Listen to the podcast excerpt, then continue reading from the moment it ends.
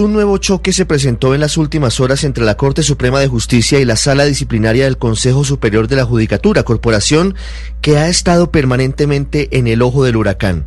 El asunto de fondo de este nuevo enfrentamiento es la inexplicable permanencia de Pedro Sanabria y Julia Emma Garzón ejerciendo como magistrados de la Judicatura, a pesar de que debían haber salido de esa corporación hace más de cuatro años, tras cumplir su periodo de ocho años en la institución.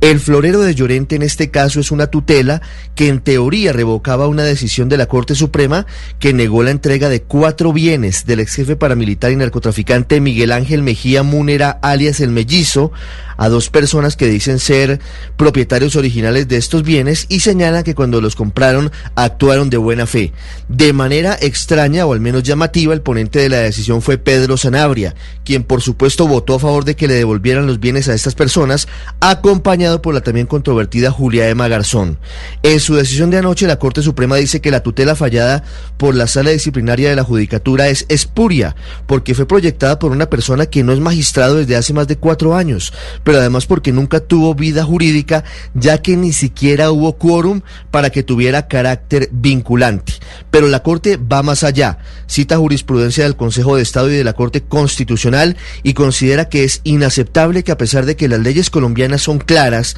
Sanabria y Garzón permanezcan ejerciendo labores como magistrados si dejaron de serlo hace más de cuatro años. Ante ese escenario, la Corte Suprema le pidió a la Fiscalía que los investigue si considera que pudieron haber cometido un delito al fungir como jueces y administrar justicia durante casi un lustro sin tener esa condición. El trasfondo del asunto es la gran dificultad que ha tenido el Estado para acabar con el desprestigiado Consejo Superior de la Judicatura, en particular su sala disciplinaria, que es el mismo escenario que hoy nos lleva a ser pesimistas frente a la intención real de emprender una verdadera reforma a la justicia.